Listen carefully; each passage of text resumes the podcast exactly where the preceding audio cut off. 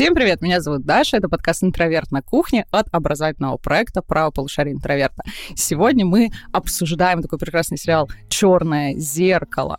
Такая удивительная вообще история. Я, у меня есть личное отношение вообще к этому сериалу, я чуть попозже его расскажу, но для начала я хочу представить моих прекрасных сегодня соведущих. Можно это вообще? Как будто бы на радио Ретро-ФМ э, соведущих. Сегодня с нами Аня. Аня Макарова, наш лектор по кино, режиссер, сценарист. Да, всем привет. Аня, ты вообще много смотришь сериалов? Мне кажется, что люди, которые вот профессионально занимаются кино, они только и делают, что смотрят кино и сериалы круглосуточно просто. На самом деле, э, когда ты смотришь кино профессионально, в выходные ты стараешься меньше смотреть кино. Просто я больше не буду его никогда смотреть. Да, не, на самом деле, конечно, много, но, наверное, это не предел, то есть э, ясное дело, что человек, который даже занимается кино, анализирует и так далее, он не может в нынешних условиях реальных посмотреть все, даже из популярного, потому что не это все просто смотрите, невозможно. я думала про вот А, с самого начала весь Иви посмотрен. Вот, но. Черное зеркало это тоже тот сериал, который ну, а, у меня тоже есть к нему личное отношение, и, в принципе, это, ну, наверное, он находится в топе моим, моим личным сериалов. Мне очень нравится, хотя он довольно неровный э, в плане серий, учитывая то, что это антология, но об этом тоже поговорим подробнее. И с нами сегодня Глеб. Глеб, наш лектор по философии, кандидат философских наук. Я Человек, который занимается антиутопиями профессионально. Вот как Аня постоянно в моей голове постоянно смотрит кино и сериалы, Глеб все время живет в какой-то бесконечной антиутопии, читает их. Так и есть. Я думал, скажешь, э, что я сегодня тоже диск-жокей. Ну, судя по моему возрасту, это было бы более подходяще. Ну, Диск Ну, ну, господи. Слово какое-то, знаете, вот есть, э, что у нас там, э, Кофе? компуктор, там, я не знаю, да, вот и ди- диск жокей, они где-то там в одной плоскости живут в голове моей бабушки. ну Ты просто вообще- на соведущего я не претендую в этом плане. Глеб, как ты относишься к сериалу «Черное зеркало»? Я отношусь к нему нормально. Существует такой сериал, э, смотрел. Э, Накануне даже пересматривал, кстати. Ого. Да, я готовился. Вот, и не знаю, мне кажется, что это интересный сериал, интересный для тех, кто э, хочет понять что-то, касающееся современности, что сегодня происходит в мире и что будет завтра. Вот об этом, мне кажется, черное зеркало. А для тех, кто, так же как Глеб, любит антиутопии, вообще любит литературу, любит смотреть сериалы и хочет находить, например, в сериалах и фильмах какие-то отсылки, мы рекомендуем нашу подборку бесплатных курсов для тех, кто любит убегать в книжные миры. Думаю, сегодня это очень актуально, и многие летом выделили себе огромное количество времени, чтобы наконец-то прочитать все книги, которые не успели. Все ссылочки будут в описании, обязательно а, проходите и смотрите эти курсы бесплатно по нашей подписке. Глеб сказал очень интересную мысль, и вообще, мне кажется, это главный мой какой-то такой тезис э, относительно сериала «Черное зеркало». Мне кажется, это сериал абсолютно не про будущее, как это может показаться с первого какого-то такого приближения. Это сериал, как обычно, про наше настоящее. Потому что в каждой серии, так или иначе, а, берется какая-нибудь, ну, условная технология или какой-то, не знаю, социальный феномен, выкручивается до максимума, и потом мы видим как бы картину, как это все может преобразоваться. Насколько вы, вы согласны с таким моим подходом? Или это моя какая-то вольная интерпретация? Да нет, естественно. Ну, а, вообще, я вот вспомнила, учитывая, что мы говорим про черное зеркало, про другой сериал антологию, старый. Я тут недавно вот записывала курс по сериалам, как раз тоже все это погружалось, свежо. скажем так. Да. И была сумеречная зона знаменитая, он уже такой совсем ретро, совсем старенький, но тем не менее это была очень популярная история в конце 50-х годов. И фактически Сумеречная зона это тоже сериал антология, который а, у него такие истории вроде как совсем фантастические, а, совсем не про сейчас, не про сегодня и вообще даже не про Америку, это американский сериал.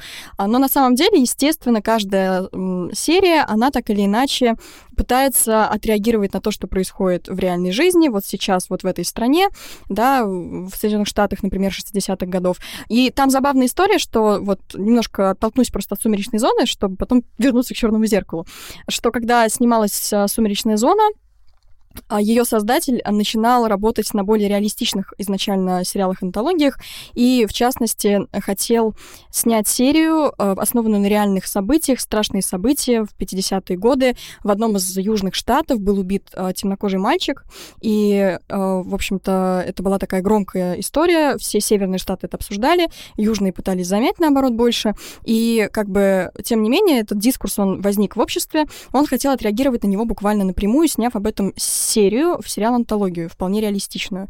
Ему не сделали фактически этого, ну, как бы не дали этого сделать, а, потому что это было слишком остро, тем более там 60-е годы еще, да, а, Америка такого на телевизоре тем более не выпускала так подобное. И после этого он ушел в фантастику. На тот момент всем показалось, что это что-то из серии, ну, ты сдался, ты больше не хочешь обсуждать современность, э, ну, ушел там свои сказки снимать. Социальная ничего. критика, да, да, где да, позиция да, где социальная художника. критика, все такое.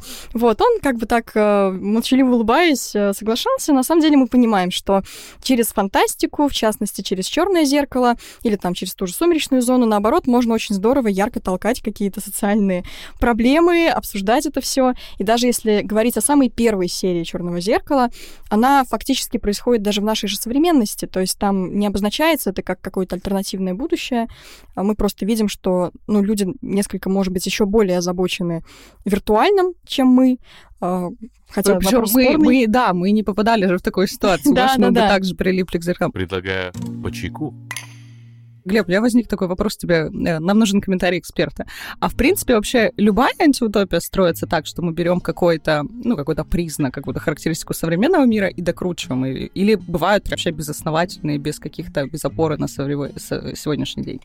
Нет, таких антиутопий не бывает, по крайней мере, они будут не классическими, потому что смысл антиутопии как раз и заключается в том, чтобы какие-то тренды, которые развиваются здесь и сейчас сегодня, их выкрутить до максимума, как ты говоришь, и таким образом показать, какие могут быть последствия, если этот тренд будет нарастать, и таким образом, ну, антиутопия и строится. Плюс э, нужно же понимать, что антиутопия — это довольно строгий жанр, хоть это и спорная вещь, но Э, так или иначе, он заключен в очень серьезные рамки, поэтому всегда нужно понимать, что в антиутопии есть там отсылки, например. То же самое, что Аня сказала. Вот, например, у меня есть пример, что даже Чарли Брукер в серии «Игровой тест» признавался, что у него там есть отсылки к «Сумеречной зоне», так что mm-hmm. это не просто так. Но, в принципе, вся фантастика на телевидении, она вот всё, родилась всё, в «Сумеречной всё зоне». переплетено. Да-да-да. Сказал бы один великий поэт. Есть у меня такая мысль, про Чарли Брукера была, когда ты сказал, а теперь ушла, но я сейчас ее вспомню. А, про Чарли Брукера часто, если почитать его какие-то интервью, посмотреть, может сложиться э, такое, ну, по крайней мере, у меня было такое ощущение немножечко о том, что он ну, громкое, наверное, слово, но немножко такой мизантроп. Он всегда о людях говорит немножко так с, довольно критично. И у меня возникала такая идея, что очевидно, первый план в черном зеркале, что вот это вот какая-то а, страшилка, что ли, это, конечно, техника, отношение техники и человека, что возникает какая-то новая технология, она абсолютно пересобирает социальность. Но чем дальше я смотрела этот сериал, я думаю, а не показалось ли мне? Может быть, действительно, Брукер больше говорит о какой-то, ну что ли, сломанной природе человека, и технология, она лишь обнажает какие-то вот эти вот пороки, какие-то сложности человеческие интересный. На самом деле реально интересная мысль, потому что если так подумать, то есть он как будто бы как раз вот это зеркало же ставит, то есть откуда Чёрное возникает зеркало, вот эта история да. черного именно зеркала, что это не просто технология, которую он показывает как какой-то страшный, а, я не знаю, новый механизм. Чаще всего, вот, кстати, у Кэмерона эта мысль звучит о том, mm-hmm. что именно технология делает из человека там машину какую-то бездушную вообще а, вещь, которая потом приходит на планету Пандора. Если вдруг до сих пор э, кто-то еще а, ждет второй аватар, я с вами в команде, я очень хочу посмотреть этот фильм, потому что после первого «Аватара», конечно, ну, многие посчитали, что это просто аллюзия на вторжение там, США в Ирак, но мне кажется, что все-таки Кэмерон всегда говорит именно вот опасности технологий. При этом вот у Брукера, мне показалось, прозвучала вот эта мысль как раз, что как будто бы ставит перед нами это зеркало, в которое человек может себя увидеть, и больше обращает внимание на самого человека, чем на опасность технологий.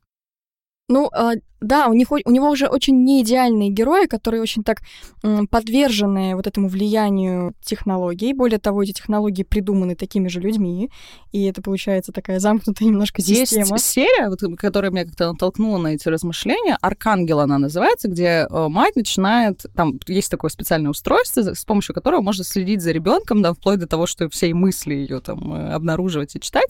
И здесь же как раз больше, мне кажется, вообще не про технологию. Если мы даже эту технологию из серии убираем, ну, условно, она будет не с помощью вот этого чипа э, Магия. следить, да, она будет следить с помощью магии или будет следить, ну, просто, я не знаю, по камерам слежения такой вот. Мишель Фуко победил вообще в какой-то момент, распределенная власть. И по сути же ничего не меняется. То есть он показывает именно вот это желание контролировать больше, чем непосредственно, что появится технология, которая позволит там контролировать друг друга.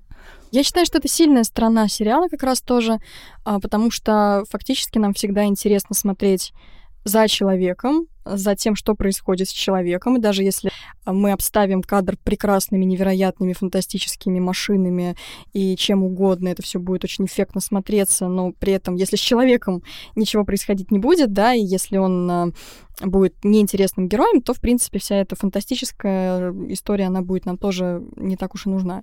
И в этом плане, действительно, черное зеркало дает нам возможность э, увидеть э, какие-то человеческие слабости, и часто действительно, я с тобой здесь даже полностью согласна, вот эти технологии, они только чуть-чуть э, про технологии, а фактически нам просто рассказывают о том, что вот если бы у нас были такие условия, то вели бы себя вот так. И чаще мы, всего мы это не комплементарно. Мы еще не дошли до сильного искусственного интеллекта, который пересоберет нам все, и пока мы еще, мне кажется, просто не умещается пока в голову мысль, что технологии могут настолько сильно все изменить, что там, я не знаю, материя перестроится, или что нам там сейчас обещают эти, э, эти ваши э, философы, которые теорией сознания занимаются, и всякими этими вашими искусственными интеллектами. И поэтому мы пока условно ограничены вот нашим представлением о технологии, и вот такое включение, что ли, человека со всеми его особенностями, мне кажется, снимает немножечко, что ли, алармистскую такую повестку, которая часто возникает, когда мы говорим о технологиях, о том, что вот, все, и все не то, и жизнь не та, и любовь не такая, и отношения не нужен не нам те. этот ваш интернет. Этот интернет нам не нужен. И вообще, ну, как-то, мне всегда... Это личная, мне кажется, моя травма. Я училась, когда в аспирантуре, и у нас на кафедре был такой прекрасный э, мужчина, не буду называть его фамилию, он был заведующим нашей кафедры, и он постоянно, когда я приходила, я говорила, что вот, я занимаюсь там культурными сетевыми практиками в интернете, все дела, там, как коммуникация меняется. Он говорит, а зачем изучать интернет? Это вещь приходящая, она вот появилась, она вообще незначительная, это что такое вот Пушкин, вот Пушкин, это да. А вот ваши эти социальные сети вообще непонятно, зачем изучать. Я с тех пор мщу всем этим людям, которые постоянно говорят, что социальные сети ведут настолько вообще в какой-то, я не знаю, тартар, я не знаю, в концлагерь цифровой и так далее. Беги, то есть все еще есть люди, которые считают, что интернет это приходящее. Их очень много, ну, я, по крайней мере, как-то сталкиваюсь э, довольно часто, потому что, ну, нам-то кажется, что это уже какой-то феномен абсолютно привычный, абсолютно э, пере перестроивший все вообще социальные процессы, но, видимо, есть люди не согласны. Удивительно, просто это то же самое, мне кажется, что сказать. Ну, отрицать, что, там, погода Телевизор приходящий тоже, то есть вот завтра у нас там перестанет, И вообще театр радио потому что кино появилось, Ну да, это же абсолютно... Глеб, какая же любимая... У тебя есть какая-то любимая серия в «Черном зеркале»? Да, есть. Так. А, ну что, давайте я расскажу все, что у меня накопилось, поэтому форточки открыты, мы приготовились и поехали. Подождите, подождите, включите нам кондиционер, пожалуйста, мы в замкнутом пространстве сидим. Итак, э, насчет черного зеркала у меня тоже есть идейка, и я вам ее расскажу. Вот о ней расскажу. Э, вспомните Лакана, у него есть такая работа стадия да, зеркала. И он говорит о том, что у человека там есть э, такие интересные моменты, связанные с тем, что сначала, когда он видит свое отражение, он же его не, не признает за собой, да, и у него есть вот эта проблема образа и принятия образа насилия над образом, какой-то агрессии по отношению к своему образу. То же самое происходит на самом деле в черном зеркале. Мы, когда видим вот э, это отраженное какое-то условное будущее или условное настоящее, преображенное какими-то там технологиями, нам не нравится мы смотрим на себя и думаем сразу, а может быть, Чарли Брокер терпеть не может людей? Можно вспомнить огромное количество вот этих всех зеркальных тестов для того, чтобы было понятен, чтобы лаканы читать сложно. А вот есть куча зеркальных тестов, где животным показывают, например, зеркало из-за того, что у них нету ощущ... ну, понятия о том, что это они же отражаются в зеркале, и начинают там драться с этим животным, как-то нападать как было с Лаканом, возможно, когда он увидел зеркало, но не факт. Э, вот. И э, таким образом, ну, мы понимаем, что черное зеркало на самом деле не пытается с нами говорить о технологиях. Оно пытается как раз говорить с нами о людях, о том, что, ну, вот вспомним, например, серию, где человек поймал э, на измене свою жену. Ведь изобретение это хорошее, оно должно было сохранять лучшие воспоминания для человека. И что сделал он? Он поковырялся, ну, при помощи своей, да, вот этой какой-то характерной черты того, что он хотел дойти до этого, из-за того, что у него были какие-то, может быть, психологические проблемы. Тут э, Соне оставим этот разбор, так сказать. Э, он искал вот этой какой-то, ну, э, оправдание какой-то своей неуверенности, того, что его не берут на работу, каких-то вот этих вот проблем, и он нашел ну, а, любой человек и в обычной жизни найдет, если будет искать очень плотно. Не делайте так никогда. Вы бы хотели помнить все? У меня возник вообще гениальный вопрос, конечно. Знаете, э, вопросы пятилетних детей, когда «А почему небо голубое? А, блин, на самом деле вот на этих вопросах, мне кажется, строится драматургия черного зеркала. Да, серьезно. на каких-то очень Об этом тоже чуть вещах, позже я Да, о том, что просто вот все А, Это как раз это вот те самые условно тупые вопросы, которые мы там, будучи пятилетними детьми, такие, опа, а мне вот пришел. А что если? Да, да, да. А что если? Это вообще моя любимая игра. Я обожаю. Вот я, мне кажется, из-за этого выбрала себе такую профессию и науку. Я постоянно этим как-то не- несу эту мысль в массы. А Мы, когда, например, каким-то процессам культурным очень сильно привыкаем, мы вообще забываем о том, что они довольно странные, потому что культура Мгм. это все, что вот все, что не природа условно, если очень так широко брать. И если посмотреть на какие-то вещи задаться вопросом, как будто бы вы прилетели с другой планеты и подумать, а зачем это вообще происходит? Я недавно какую-то проходную лекцию про ресторанную культуру делала и сидела в материале и думаю, зачем? То есть вот просто мой главный был вопрос, вот люди начинают, у вас есть дом, поешьте там. Зачем вам это все надо? Зачем вам столько ритуалов? То есть человек столько придумывает вот этих всяких культурных для себя смыслов. Это удивительная вещь. Я возвращаюсь к своему вопросу. Хотели бы помнить все? м-м. Я как человек, который сейчас ходит к психотерапевту, и периодически мне он задает какие-то вопросы, и реально я постоянно удивляюсь, как работает память, что что-то у тебя не актуализируется, оно там где-то лежит, как-то живет, существует, и ты про это не помнишь. А потом как-то какое-то воспоминание всплывает, и ты его переживаешь, как в прошлый раз. То есть у тебя все вот эмоции, какие-то, не знаю, телесные проявления, я каждый раз прихожу к нему и говорю, это что такое? Можно как-то назад отмотать? Я этого не помнила, все было нормально.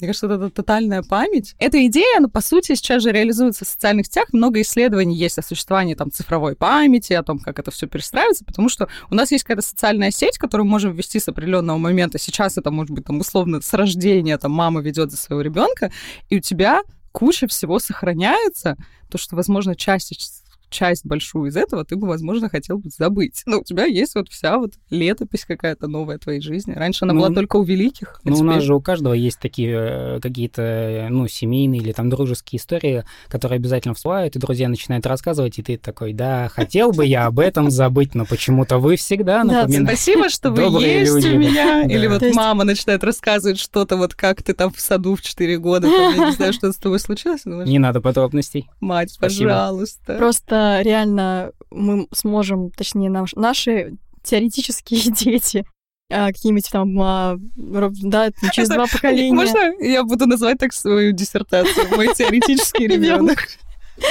Э, могут потом, ну, то есть у нас сейчас, да, вот у нашего поколения есть там все таки еще, наверное, у всех в родительских домах лежат фотоальбомы, и в этих фотоальбомах у нас там какие-то наши прадедушки, прабабушки, бабушки, дедушки, а, и мы можем смотреть на эти просто еще физические вот реальные фотографии в фотоальбомах. А представляете, через несколько поколений просто можно будет глянуть, что твоя бабушка, которую ты не видел ни разу в живых, она там в 2012 году купила себе персик сфоткала это. И вообще очень много информации у нас возникает о наших... То есть если это раньше был элемент устного творчества, всегда у нас письменные источники сохраняют лучше, чем устные. Если раньше это были вот эти байки о том, кем был твой дед, то сейчас у нас есть задокументированная вот информация, по сути, отпечаток личности, который у нас хранится. И здесь я перейду к своей любимой серии. Очень аккуратно и очень так э, внезапно. Моя любимая, наверное, серия, ну, как любимая? Для меня Черное зеркало это тот сериал, который попадает в круг тех предметов, про которые у меня написана диссертация. А в какой-то момент, когда ты пишешь диссертацию, у тебя весь мир делится на две большие группы. То, что тебе надо, то, что мои предметы, не мои предметы. В какой-то момент ты начинаешь сходить с ума, и предмет свой видишь абсолютно во всем, но это надо просто пережить. Это где-то, мне кажется, на третьем году вот у меня случилось вот это. Я думаю, господи, это все об этом. Но, собственно, у меня несколько серий, просто я себе взяла в материал исследования, и одна из них это «Я скоро вернусь», это второй сезон, я не помню, вторая или первая серия, а, там, где э, нам показывают семейную пару, погибает муж, его зовут Эш, и его жена, у нее возникает такая возможность сначала с ним переписываться Мгм. в чате, потом с помощью там а, такой нейроимитации какой-то, не знаю, нейросеть воссоздает внешность, и она может с ним пообщаться сначала по скайпу условному, а потом ей присылают такого андроида, который выглядит как ее муж, который действует вроде бы так же, но при этом она чувствует постоянно эту подмену, что это он учится на ее словах, как вот машинное обучение строится, да, что вот он как какие-то алгоритмы вырабатывает для общения с ней, но при этом это не ее настоящий муж, потому что он не может реагировать так же а, уникально, неожиданно и эмоционально, как реагировал ее муж, что это чисто рациональная такая система, которая обучается на ее словах. И эта серия, безусловно, как-то на меня большое впечатление произвела, потому что сегодня, по сути, первые две части, ну, первая точно, вот первая технология именно чат-бота, это уже технически вообще не проблема. То есть вы можете прицепить специальный софт, который будет учиться, например, на коммуникативных каких-то фреймах человека, который вам дорог, можете там маме прицепить, и он будет постоянно обучаться, она не будет этого замечать. И потом он сможет вам отвечать примерно так же, то есть вы, скорее всего, подмену не заметите. Сейчас эти технологии, они довольно а, уже на высоком уровне. А, там имитация внешности, ну вот все вот эти дипфейки сейчас, в принципе, всех тоже удивляло, когда вот это оживление да. старых фотографий, все были в шоке. В принципе, ну, условно, технология тоже более-менее есть. А, Понятно, что вряд ли вам андроида человека подобного на дом из, я не знаю, Яндекс Еды или Яндекс Доставки привезут еще, скорее всего. По- Пока по- что нет. пока, пока что нет, Пока кто что. знает. То есть, в принципе, какие-то вещи, они технически возможны.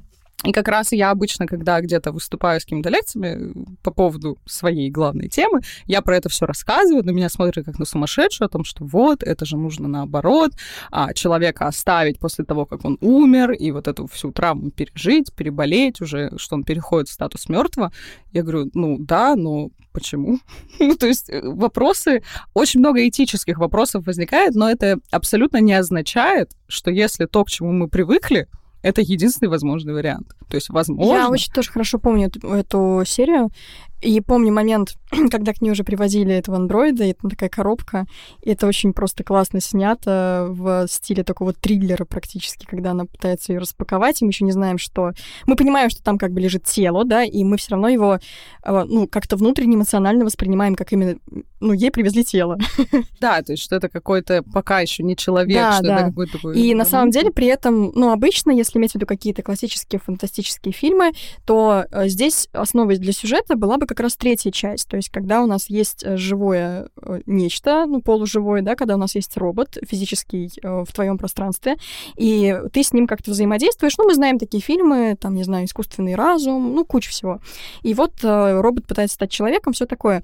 А в этой серии очень здорово, что ну, фактически у нас идет предыстория этого самого робота, и она такая очень действительно реалистичная. И я думаю, что, возможно, все мы как-нибудь задумывались, когда как-то однажды о том, э, вот что, ну, люди умирают, да, и это как бы случается Бывает. периодически. И то, что у нас остается с ними переписка, если это какой-то близкий тебе человек, то у тебя остается эта переписка. Я думаю, что а, мы иногда все, там, случается, опять же, мы можем в какой-то момент поностальгировать, залипнуть на переписке старые, там, 100%. да, не знаю, десятилетней давности. И это все есть. И я могу там помотать у себя в каком-нибудь ВКонтакте еще, учитывая то, что когда я была школьницей, естественно, мы все переписывались ВКонтакте. А, какие-нибудь там э, старые переписки найти, э, что там по домашке у меня было такого-то года, в таком-то классе.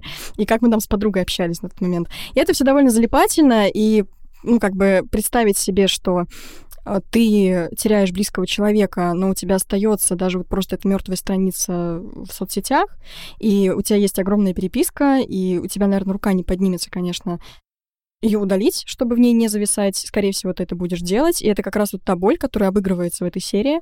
И, э, ну, это очень близко. Я думаю, что многие с этим уже сталкивались, да, то есть, когда, опять же, ты теряешь близкого человека, но у тебя остается огромное количество информации о нем, вот так вот разбросанной в виртуальной реальности, и из этого всего тоже собирается образ. И тоже, кстати, интересно, когда мы начинали говорить про то, что наши какие-то там дети, внуки и так далее смогут потом посмотреть э, нас в соцсетях.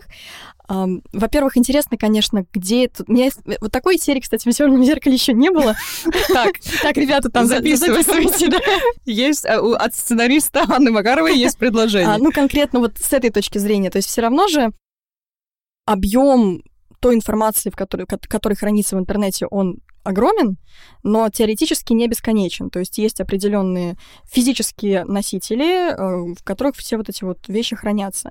И с каждым годом, с каждым днем э, все больше мертвой информации в интернете. То есть э, как бы... Да, интернет мертвых, ой, интернет живых превращается в интернет мертвых. Да, да, да. То есть вот ну, как бы так или иначе, рано или поздно, то поколение людей, которые впервые первыми там регистрировались в различных популярных соцсетях и вели там странички, оно постареет и умрет. И останутся эти миллионы, сотни миллионов страниц. И что с ними будут делать? Мне просто интересно, потому что, ну, фактически, да, это будут соцсети мертвецов. Есть одна социальная сеть, на всякий случай. Есть другая социальная сеть. Есть, да, вот есть одна, есть, сетей, есть одна социальная сеть, а есть другая социальная сеть. Господи, тот, кого, тот, кого нельзя назвать. О, я придумала.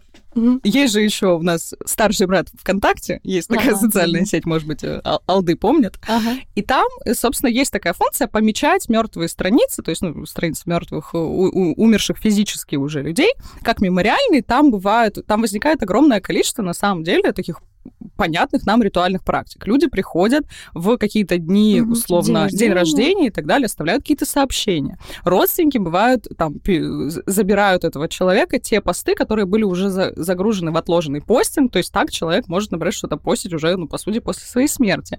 И здесь как раз, это вот моя любимая тема, на полтора часа запис... достаем тетрадки, достаем ручки, Даша сейчас будет читать полуторачасовую лекцию про интернет мертвых. Нет, я буквально последнюю фразу. Ну, блин, это настолько... Я тоже пойдем дальше. тему. Просто и есть интересно. целое направление такое, которое называется тоната, создание тонатосенситивной среды, то есть чтобы софт, он каким-то образом учитывал те особенности, которые проживает человек, когда он сталкивается со смертью. Простые примеры. Я думаю, что вам иногда э, попадалась такая история, что вы, например, наоборот, решили отписаться от человека, которого уже нет в живых, угу. в социальных сетях. Но социальная сеть поможет его заново и заново рекомендовать, потому что она видит, что вы от него отписались, а при этом общих подписчиков у вас очень много. И она будет постоянно вам его выкидывать. И человек, который недавно пережил утрату, он может испытывать огромное а, количество не очень положительных э, эмоций, связанных с этим, если он хочет каким-то образом от этого отстраниться. И, соответственно, ищет какой-то софт, который сможет все эти моменты учитывать. Но вот Аня сказала, да, очень классную историю. Я закончу свой спич очень грустным э, воспоминанием. Это действительно очень часто работает и очень часто встречается история, когда человек а, как-то взаимодействует с аккаунты, там, аккаунтами тех людей, которые уже умерли. У меня, когда папа э, умер, я помню, я села в самолет, долетела до Петербурга и написала в WhatsApp чисто на автомате. То есть, ну, просто, ну, что привык переписывать, там, типа, папа, я села. И потом только до тебя доходит, то, что, блин, этого человека уже нету. И это тоже удивительная такая вещь, что у нас даже вообще категории живого и мертвого очень сильно трансформировались. Я думаю, каждый из вас испытывал гнетущее чувство тревоги, когда вы заходите и видите, что человек там был в WhatsApp там какого-нибудь 8 августа какого-то года. Думаете, ну да. все, ну получается все, скорее всего.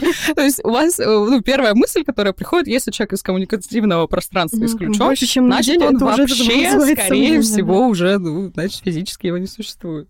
Да, и, кстати, еще вот э, возвращаясь к теме страниц мертвецов и всего вот этого, что тоже в черном зеркале, вот в частности в этой серии было, а, получается, что наши эти самые а, теоретические эти, эти внуки, они еще и будут видеть некоторый идеализированный он, ну, тот образ, который мы хотели транслировать. Это, кстати, приятно. В общем, на старых фотографиях, вот где в альбомчиках мы листали, ну, там тоже были лучшие...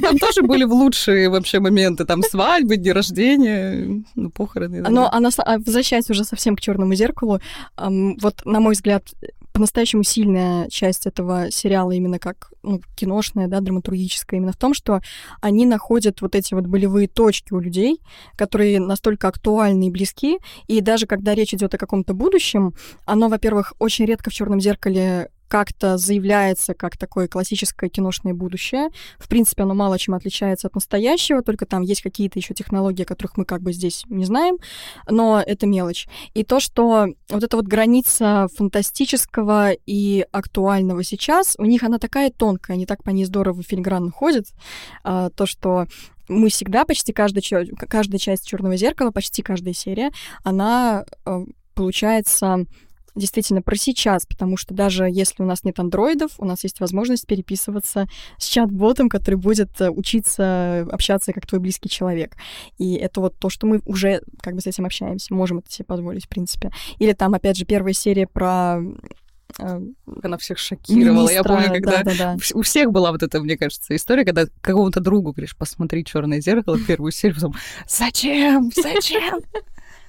Ну, на самом деле, тут, конечно, тоже отдельный ну, мне просто очень приятно думать о том, что британские сериалы могут себе такое позволить. То, что, в принципе, ну, популярный сериал позволил себе вот, вот так вот начаться, а вот а, просто взять первое политическое лицо, да, ну, как бы, да, не настоящего человека, даже не его имени. Но очень прямая иллюзия. То да, есть, ну, в да, том да. плане, что это действительно не будущее, что это не какая-то там страна третьего мира, где угу. это может там происходить условно. Это, да. Вот, сильно. и, в принципе, э, мне кажется, что как раз самые сильные серии Черного зеркала, они все вот на этой границе находятся абсолютно. И там, где они как вот дозируют фантазию, и все-таки больше о настоящем рассказывает, немножечко добавляя чуть-чуть сверху вот того, что там вот произойдет не сейчас, но, наверное, чуть позже. Может быть, немножко по-другому, но что-то похожее. И вот это самое классное, что есть в черном зеркале именно. А, есть, по-моему, серия, я прямо от начала до конца его не пересматривала, да, именно вот э, к сейчас. Но, насколько я помню, там есть более проходные серии, более отстраненные такие вот от действительности. И вот такие мне как раз кажутся, ну, как бы менее выигрышными, а, где все-таки уже фантастики, такой классической киношной фантастики, фантастики а, серьезной больше. Чтобы люди немножко выдохнули после серии со свиньей. Да, из, ну, кстати, вот э, ту, которую ты вспомнила тоже. А у меня, кстати, одна из любимых серий, это вот она, в частности, но еще одна из самых, наверное, любимых и самая популярная одна из, а, это про то, как люди одержимы одобрением а, виртуальным. Рок, да. Там, где у нас девушка пытается купить себе недвижимость, но для того, чтобы сделать это и получить именно тот дом, который ты хочешь, нужно, чтобы у тебя был рейтинг, а, да, вспоминаю все эти отзывы. Соци... Соци... Социальные. Социального... И сейчас, и все, конечно же, после этой серии смотрите, в Китае это уже работает, причем я хочу немножечко остановить тех людей, которые так думают, почитайте, пожалуйста, в Китае это так не работает, это совсем, ну, во-первых, была тестовая система, во-вторых, она, ну, не в таких э, рамках существует, строгих социальных, но вообще Э, вот мне кажется, именно после этой серии очень многие стали говорить, смотрите, черное зеркало сбывается. Вот все, что там придумали, оно все становится реальностью. И достаточно посмотреть этот сериал и понять, что будет через 10 лет. Ждет нас такое будущее, интересно. Ну вот э, возьму слово ненадолго. На самом деле с э, будущим очень интересная история, потому что считается, есть такие поклонники, которые говорят о том, что посмотрите, Вайнштейна предсказали, посмотрите, предсказали, что, мол, со свиньей действительно у премьер-министра, возможно, были какие-то там истории. У Дэвида Кэмерона возможно, были какие-то истории, и Чарли Брокер даже сам отмечал, посмотрите, насколько велик наш талант, мы вот предсказали там минимум 2-3 феномена. Ну, э, так или иначе, да, они что-то предсказывают, но здесь я должен поддержать Аню, это происходит во многом из-за того, что они всегда э, вдохновляются реальностью. То есть вот эта история, когда появляется Android Ash, она вдохновлена, меня удивило на самом деле, когда вы обсуждали, что вы так близко подошли к истине, потому что э, на самом деле Чарли Брокер признавался, что эта история вдохновлена его собственной жизнью, когда он дошел до номера телефона своего друга умершего, узнал, ну вот как бы, что вот так, такое ощущение может э, с тобой случиться, и решил, что вот нужно что-то такое подобное снять. Поэтому в этом плане вы очень близки к, к разгадке этой серии с самого начала были. Как же они, э, я прям на минутку встав, встроюсь, а просто меня действительно поражает, как у нас же, условно говоря, можно сказать, появляются новые эмоции по отношению к по-новому а, существует память, новые да, да, пространства. Да. Вот да. я поэтому говорю, что моя диссертация не просто так написана, это все серьезные вещи. Те эмоции, которые мы испытываем, глядя на страничку умершего друга, они не были, в принципе, возможны э, сто лет назад в целом. Кладбище и... раньше находилось за чертой да. города, мы туда специально приезжали в определенные дни. Не могли условно вот так вот, ну, да, это совершенно другое. И как здорово черное зеркало вообще создателям, а, у них получается вот, вот эти вот эмоции, да, их славливать, осознавать осознавать, высекать и культивировать, доводя уже до такой вот фантастической истории, полуфантастической. Я немножко повострогалась, спасибо. У, у, утопиологов, у утопиологов э, есть такая история очень интересная. Вот они тоже подтверждают Анину гипотезу о том, что э, из-за чего некоторые истории в черном зеркале нам так близки. Э, есть такой секрет фантастики, как ее сделать более реалистичной или как ее сделать более правдоподобной. Берешь одну технологию, усовершенствуешь ее, а все остальное оставляешь нетронутым и просто это преобразуешь. И вот это дает вот тот самый эффект близости, эффект правдоподобия. А если ты как с историей железяка в Boston Dynamics с этими э, злополучными роботами, если ты преобразуешь очень много и выписываешь это из контекста, человек просто этого не поймет. Он может смотреть на это отвлеченно, как на фантастическую историю, он может даже переживать, э, и жалко будет ему ребенка, которому не достался медведь, э, за которым, собственно, ездили герои этого эпизода, но но, собственно, он не поймет, какие отсылки к собственной жизни у него здесь и сейчас есть. Ну да, у нас пока Boston Dynamics далековато. Как этому сочувствовать? Потому да. что человеку уже нужно как-то эмоционально к этому присоединиться. И в черном зеркале, вот э, в, как, как иллюстрация того, что сказал Глеб, есть э, серия, которая мне тоже очень нравится, Сан Джунипера. А, там, где две девушки встречаются яркая, вот в этом сочная. иллюзорном mm-hmm. да, мире. Там еще такая стилистика 80-х. Господи, я обожаю да, вообще да, да, вот эти все костюмы. А, класс. И там же, по сути, тоже вроде вроде бы совсем уже какая-то новая технология, что люди могут с помощью своего сознания существовать в каких-то там других пространствах, мирах, но по сути это же ну, практически определение социальных сетей. То есть мы, по сути, какие-то цифровые аватары вместо себя туда помещаем, они там существуют, и тоже в довольно идеализированном мире, потому что социальные сети — это же пространство вот этих прекрасных жен известных артистов, которые рожают детей и на следующий день выглядят лучше, чем раньше. Моя личная, личная моя тоска и печаль. Извиняюсь, Даша. По сути, это же то же самое. Ну, вот если с точки зрения такого какого-то большого контекста.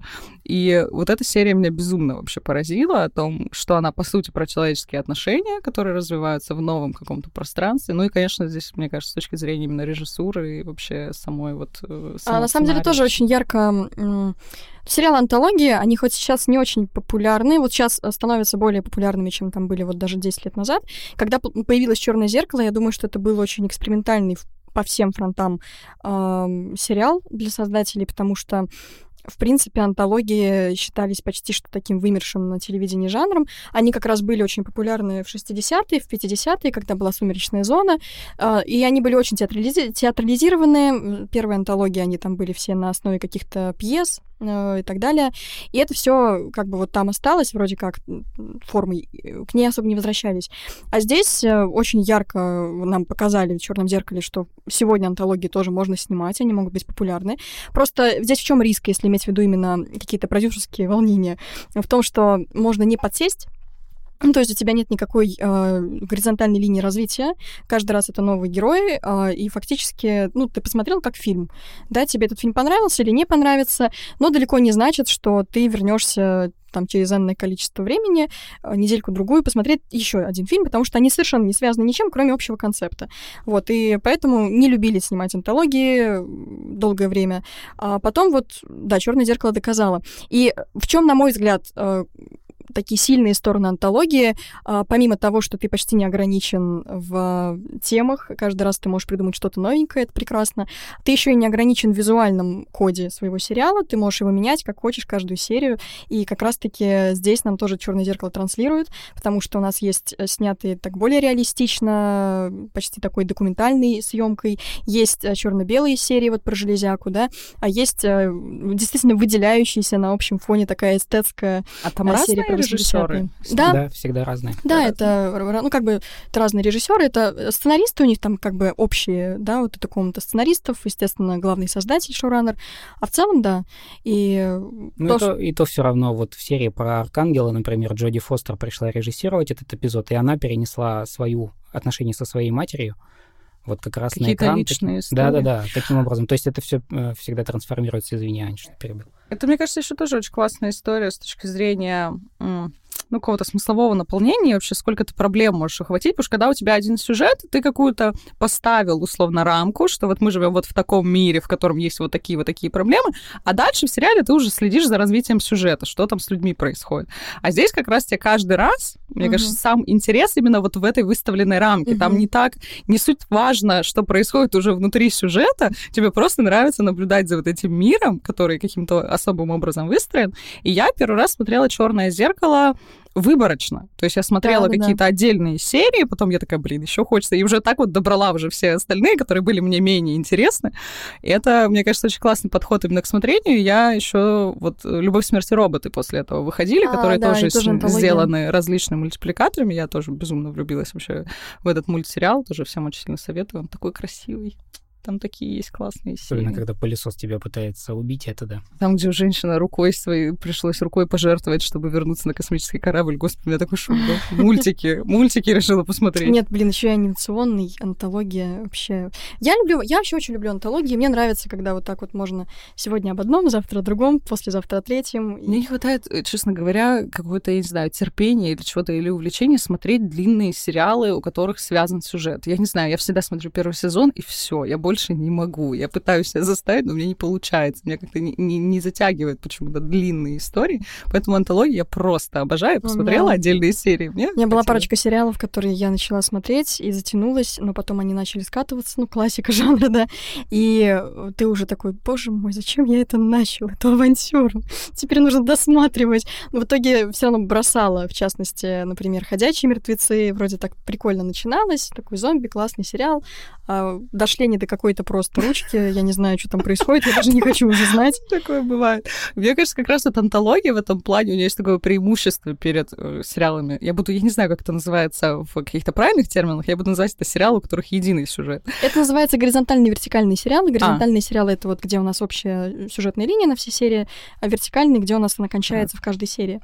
Вот, и, соответственно, в, мне кажется, в вертикальных сериалах есть такое преимущество, что они как будто бы не могут скатиться, что ты можешь одну серию классную в сезоне запустить, и все такие, о, черное зеркало еще то, из-за того, что нет вот этой общей канвы, где действительно с героем начинает уже происходить, господи, что это, как вы к этому пришли, вообще, что это Ну да, такое? да, да. Ну вообще такой классический вертикальный сериал — это, например, ситкомы из серии там э, «Теория большого взрыва», «Друзья», где у нас не меняются герои фактически, просто все вот так вот. Каждый раз что-то новенькое тоже. Они даже, них даже пары, у них новые уже партнеры в какой-то момент не появляются, они просто тусуют Да, между да, друг да, другом да, уже да. какие-то любовные отношения, возвращают на круги, там вот я думаю, ой, класс вообще. То есть, типа, сериалы антологии, они вообще идут а, совсем особняком, как совсем такая самодостаточная история. Вот, но тем не менее, да, они ближе к вертикальным, конечно, по формату. Ну что, бахнем чайку? А у вас есть какие-то черные э, серии Черного зеркала, которые, наоборот, вам не зашли? Ну, прям так, вот в последний момент и досмотрели уже, чтобы все закрыть. Такого второго порядка. У меня не бывает такого вообще вот в таких кон- конкретных да, рамках, когда ты смотришь что-то прицельно. У меня, правда, бывают такие сериалы, которые ты начинаешь смотреть, и даже, например, ты смотришь и думаешь, вот эта деталь классная, вот эта деталь классная, но общая какая-то вот тенденция, которая идет в сериале, тебе не нравится, или, например, она тебе совсем не близка, ты не понимаешь, о чем это. Еще бывает очень сложная такая вещь, когда ты не понимаешь всех этих отсылок. Например, я удивлен людьми, людьми, правда, которые смотрят э, Family Guy, э, Гриффины у нас, и понимают какие-то отсылки. Когда Питер что-то говорит очень быстро, я такой, я понял ноль информации из этого, ты, ты сказал ты, не мне об этом, вот. Поэтому меня всегда это немножко удивляет. И в этом плане «Черное зеркало» тоже э, сложная вещь такая. Иногда нужно э, понять, что они ведь э, концептуально тоже очень далеко заходят, потому что у Чарли Брокера, по его собственным признаниям, есть такая идея, он хочет переснять несколько серий возвращения в мир. В частности, в мир вот Белого Медведя. Например, э, серия, которая довольно популярна в некоторых э, обществах, а у нас вот, например, осталась довольно незамеченной. То есть э, у нас тенденции немножко по-другому развиваются в этом плане. Я вспомнила серия, которая мне не понравилась. Ну, тоже сложно сказать, наверное, что прям не понравилась, но более проходная, что ли, была. Была серия, которая называется «Заткнись и танцуй». Я просто вспоминала, как она называется. Там, где а, оказывается, что за камерами ноутбуков, там, телефонов люди могут следить, что они это записывают. Понятно, что это, ну, настолько вот из реальности вообще взято. Видишь, люди, вот если у вас заклеена камера в компьютере, пишите обязательно нам в комментарии, где покупаете шапочки из фольги. Вот откуда, откуда они вообще у вас берутся. Я как раз, вот эта серия мне почему-то не очень зашла, я помню, потому что мне показалось, что это, ну, как-то слишком в лоб, что ли. Ну, то есть э, как раз вот этот шантаж через камеру, как будто бы мне не хватило какой-то ну, что ли, сложной идеей, то есть какой-то. Да, такой... у них еще была серия, ну, про собак, которые бегают из Бостон Динамикс и всех убивают, а, я да, уже рассказывала. Тоже. Она атмосферная, но просто фактически они, мне кажется, а, опять же, в чем фишка классных серий Чер- Черного зеркала? А, вот в этой вот вот в этом нерве чего-то очень близкого к нам, да, э, что мы понимаем и что они докручивают. А там они как будто бы немножечко не, не дали нам вот этого вот мира, вот этой глубины мысли. У нас просто бегают собаки, и как бы, да, это захватывает, мы сочувствуем людям, которые там умирают, и все такое, но а, это такая динамичная серия погони фактически, и э, серии погони, вообще, в принципе, погони в кино, это, конечно, всегда топ, все любят погони, все любят снимать погони, но как будто бы, если бы там были не собаки, роботы, а кто-то другой, мало бы что изменилось. Вот, и вот в этом плане, мне кажется, она более слабой.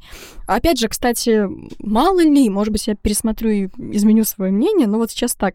Еще была серия, вот а, как ты сказала, да, что как будто бы слишком в лоб, а, где у них два геймера да, встречаются влюбились. в игре. Да, да, да.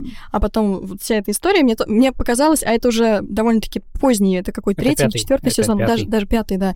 И мне показалось, что, ребят, неужели вы только сейчас это словили? Видимо, они такие идеи изначально, скорее всего, браковали. Ну, мне кажется, потому что первые их сезоны, первые серии, они более тонко сделаны.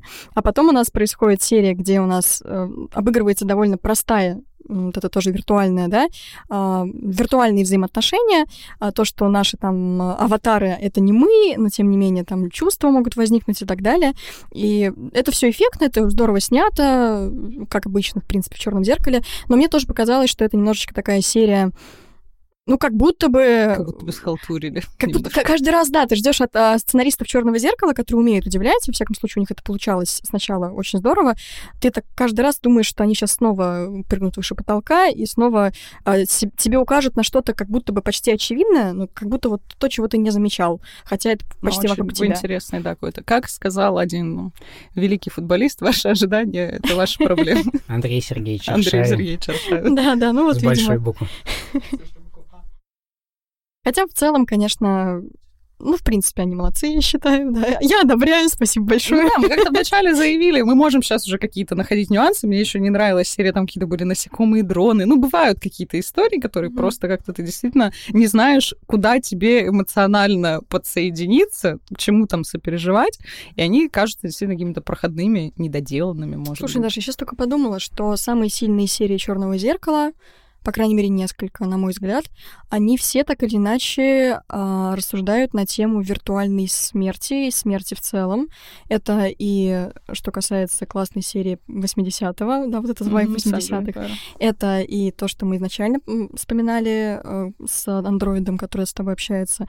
Это и серия там не смерть, но близко, там, где поп-звезда становится виртуальной, как бы, да, и это тоже то, что мы почти что видим в реальной жизни, и там она ну, не, не принадлежит себе, насколько я помню, там нет как бы смерти внутри серии, но мы можем себе представить точно такую же историю, когда человек умер, и вот воссоздали его как бы виртуальном таком э, А я говорила, варианте. я говорила, что технологии, они действительно вмешиваются в какие-то очень экзистенциальные проблемы, да, вопросы да. жизни, смерти. И вот там как раз черного зеркала получается как раз вмешаться и порассуждать на, на тему смерти. Слушай, тысячелетиями там философия, религия и так далее пыталась что-то с этой смертью сделать. Ну вот как-то каким-то образом это объяснить, а тут у нас свои получилось, что смерть, во-первых, как будто стала очень близко к нам, она постоянно стала присутствовать в нашем коммуникативном пространстве, а во-вторых, она как будто раскололась, что есть условно смерть социальная, коммуникативная, есть смерть вот физическая, биологическая. И понятно, что у людей это вызывает огромное количество вопросов, тем более, что сегодня так много говорят про цифровое бессмертие, о том, что вот мы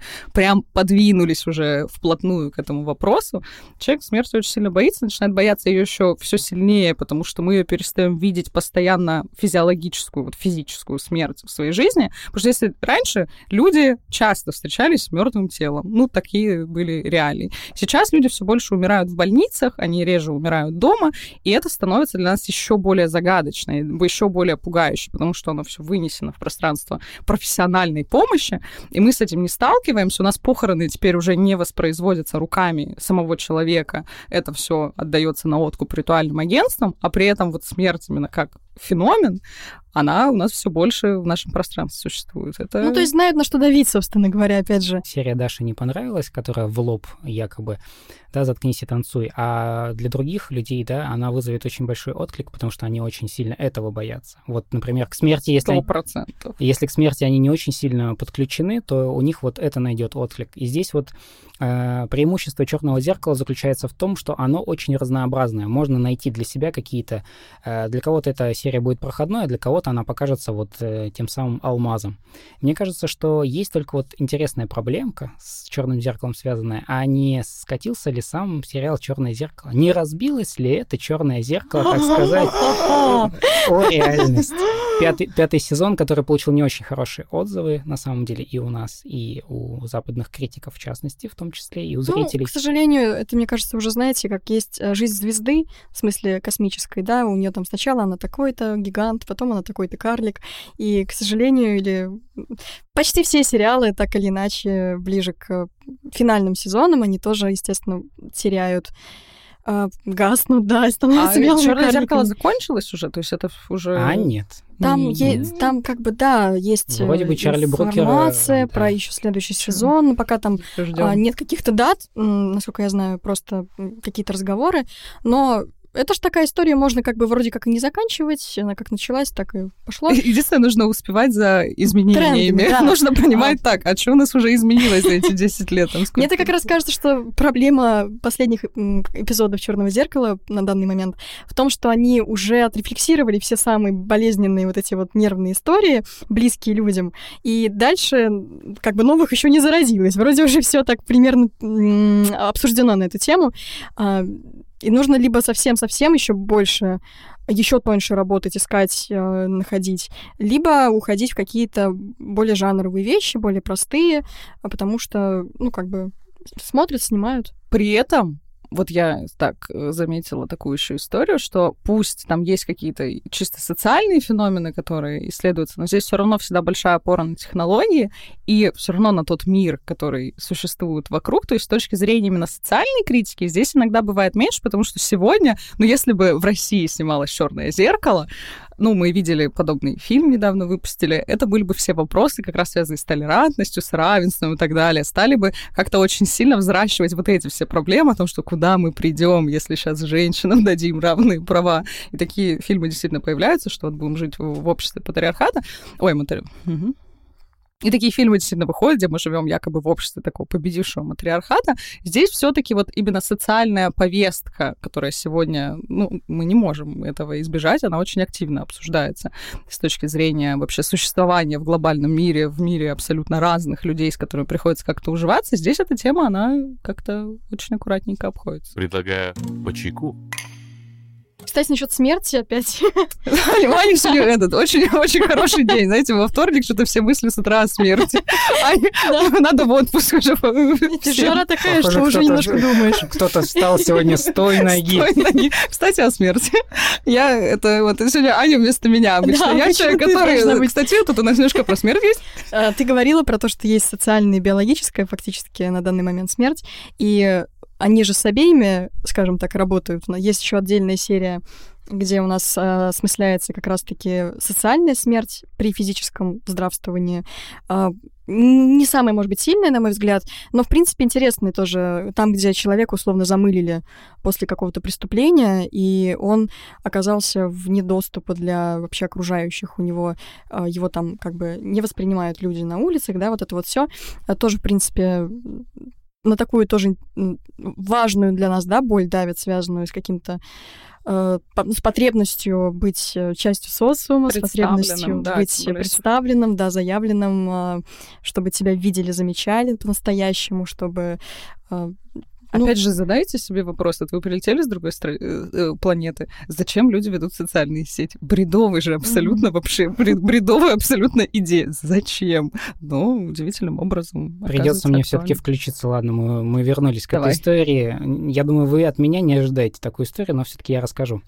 Значит, такой, я- я вообще-то это блогер, э, Я миллионник. я вообще-то про- продаю карту желаний. почти такая же история, только другая. Э, Мне нравится очень э, интересный сюжет философский, да, из культуры повседневности. Существуют э, исторические факты того, что в определенные исторические моменты существовали запреты, например, справлять нужду в царских покоях. Они, правда, существовали. Действительно, документально это подтверждено. А потом на определенном этапе э, этой нормы просто нет. Мы просто знаем, что не стоит справлять нужду в царских покоях. И вот это яркий пример того, о чем сегодня дважды Даша говорила, да, что действительно некоторые вещи, которые нам кажутся очевидными, ну, мы всегда так поступали. Нет, это было не всегда, и причем это не всегда может быть очень коротким периодом жизни, когда что-то интериоризируется, и цивилизация на нас наступает такими семимильными шагами, что не стоит думать, что и в черном зеркале то, что показано, технологии, ой, они еще не скоро наступят, они уже сегодня могут завоевывать в чем-то наше внимание, по крайней мере, да, и акценты расставлять совершенно другим образом. Мне кажется, что черное зеркало в этом плане эм, как-то вот откуда откусывала большие куски пирога в первых четырех сезонах. Они брали сразу по несколько тем, а теперь у них будто бы все закончилось. Мне кажется, что когда мы говорим про антологию, многие режиссеры не взялись бы за антологию, потому что это только кажется на первый взгляд, что у меня много идей. Мы все прекрасно знаем, мы бываем с вами на контент-плане. У меня много идей, но на самом деле, когда ты начинаешь рассказывать, смотришь на лица своих коллег, ты понимаешь, ну да, идеи-то были не очень, да. В общем, Примерно так же и у них. То есть, когда они начинают обсуждать, когда они понимают, э, ну, на кого они будут ориентировать, да, кто целевая аудитория этого эпизода, они вдруг понимают, что ничего не осталось от этого эпизода, собственно, ничего не осталось от сценария. Они думали, что у них есть там в запасе 2-3 идеи. Именно поэтому «Черное зеркало» все дольше и дольше готовится, потому что так быстро какие-то поводы не возникают, особенно когда они там по 5 тем раньше брали каких-нибудь ну, да, действительно да, интересных, раз... а теперь что? Да, так быстро не возьмешь. И вот самое страшное, что может с ними произойти, это они уйдут э, в концептуализацию сами себя, если они будут снимать возвращения в возвращения свои собственные, mm-hmm. они могут находить э, третье, четвертое, пятое дно, э, которое даже фанаты, собственно, этого сериала им подсказали. Но это не значит, что это поменяет Ой, сериал ну, в блин, лучшую возвращения вот эти все, это, конечно, уже такая а, игра. Ну, слабый уже такой прием всегда почти, когда у нас идет вот это возвращение, а, потому что это уже вот мы здесь все обсосаем. Как бы возвращение уже... это когда а, опять каким-то темам? Ну, ну когда да, у да, нас да. там вдруг а, героя какого-нибудь возвращают, который умер, ага. а, или у нас а, а, действительно идет какая-то вот, ну, в сериале антологии у нас была закрытая классная история, например, где уже нам все сказали, мы все поняли, мы подумали, это интересно, впечатляет, а потом я не думаю, что они, да, ну, конечно, что-то придумают, да, если они будут возвращаться к своим вселенным, но Опять же, когда ты пишешь сценарий, например, или когда ты уже снимаешь по нему серию, э, тебе на тот момент кажется, что вот это, это классно, это прям вот почти совершенно. Воскресенье Джона а... Сноу в «Игре престолов». Что это было? Да-да-да. Вот, и, в общем, а, они уже туда заложили, когда они сняли и написали все, что они хотели сказать. Следовательно, возвращение в ту же, например, вселенную, это будет уже все равно такое, ну, ладно, ребят, нам пока делать нечего, мы потусуемся вот в тех мирах, которые мы уже придумали. А вот немножечко, мне кажется, это все-таки уже, уже обозначает то, что сериал находится в небольшом кризисе. Опять же, возможно, как раз-таки я согласна с Глебом из-за того, что все самое больное и близкое нам, они уже обсудили и уже высказались на этот счет. Вот, потому что, как бы, когда они туда пришли, на эту территорию, это было совершенно непаханное поле, вот бери не хочу. А сейчас они уже весь этот урожай собрали и как бы сидят на лаврах. Но нужно, но нужно что-то еще. Да, да, да. Ну, можно, да, можно засушить. Засушили прошлый урожай. Там уже баночки всякие закрыли. Компотики, компотики, вареницы в черном зеркале. Очень мне кажется, что здесь еще очень большая история с тем, что вот э, Аня вспоминала сегодня про эпизод «Белое Рождество», где заблочен был э, пользователь, по-моему, герой Хэнома. Угу. И когда он выходит, и буквально две минуты вот этого осознания, в принципе, серия сама по себе не, небольшая, хоть это и спецвыпуск, но все равно. И две минуты всего, и на это тратится несколько идей для того, чтобы шок-эффект произвести. Естественно, конечно, ты, во-первых, должен был подготовить, разработать, придумать, все это связать, подготовить, причем дать какие-то отсылки, отсылочки в самом начале, да, чтобы вот этот вот шок-эффект действительно был угу. шоковым, а не как это часто бывает у нас в некоторых интересных произведениях, где «О, я знал об этом с самого начала». Ну, такое, такое бывает. Э, у меня, по крайней мере, в сериалах, когда иногда смотришь, и в первой серии ты можешь сказать, что вот это будет нулевым пациентом, тебе не очень интересно смотреть некоторые сериалы потом. Действительно, это так. Это сейчас была аллюзия на нулевой пациент, который сейчас вышел сериал. Я, кстати, не смотрела. Там действительно я тоже сразу было, сразу было ощущение, что... что... А стоит посмотреть? Я тут Слушай, мне понравился. Ну, в том плане, что я не скажу, что я, я буду, я его, перес... рекламы что видела, я буду его пересматривать, что... или что там это лучший сериал, который я видела. Но я неплохо провела выходные, посмотрела сериал, посмотрела на Никиту Ефремова. Ничего себе, выходные? Ну да. Две, две недели я проводил. Меня ждут очень странные дела. У меня были очень скучные выходные. Понимаешь, у всех, у всех разные. Не как у Чарли Брокера. У всех разные. Но я вот э, от первой, возвращаясь к черному зеркалу, в первой серии я, честно говоря, вообще не ожидала такого конца. Я думала, что что-то пойдет не так, что-то случится. То есть это был настолько для меня действительно шок, что Ничего себе, вот так вот, вот, вот такие теперь сериалы у нас есть. Кстати, тоже мы так уже немножечко эту тему затрагивали краешком. А, Еще одна сильная сторона черного зеркала, на мой взгляд, в том, что они не уходят в морализаторство. То, что они не пытаются поучать, то есть они вот дают нам эту картинку, да, ставят перед нами это самое черное зеркало, если иметь в виду, что это экран смартфона, например, то, ух, всегда очень страшно видеть себя случайно в экране смартфона. Вот это же ракурсом, да. Случайно включенная фронтальная камера может сломать психику просто. Просто это как а, одна из второстепенных персонажей, это корпорации монстров, вот это вот бухгалтерша. Очень страшно, очень страшно, очень страшно. Мне кажется, так человек рисовал вот этих всех из корпорации монстров просто в разное время суток, да, обводил на экране вот эти лица. Но это правда чудовищно. Особенно, когда ты, а, мне кажется, для людей, которые привыкли уже пользоваться там масками, фильтрами в Инстаграме, знают свои лучшие ракурсы, а потом здравствуйте. Извините, да. Так вот, ты как бы то, что черное зеркало, оно ставит перед нами это самое зеркало, а, но не пытается указать нам какой-то светлый путь или а, сказать, что вот так надо, так не надо. Я, я вообще просто не переношу морализаторство в, в, в искусстве. Мне очень не нравится, когда меня пытаются учить и так прям однозначно указывают мне на там, что надо, что не надо. То, что черное зеркало этого не делает, э, на мой взгляд, тоже очень здорово. И это быстро бы, наверное, это стало бы таким душным произведением, если бы они ушли вот в это вот, ох, а вот раньше без технологий раньше... это все хорошо было. Нет вот этого, мне тоже очень нравится, то, что нет морализаторства, нет алармизма, что, господи, мы катимся все скоро, покайтесь, ибо грядет. Как Глеб правильно заметил, многие из, из тех технологий, которые в черном зеркале, они изначально очень даже позитивны.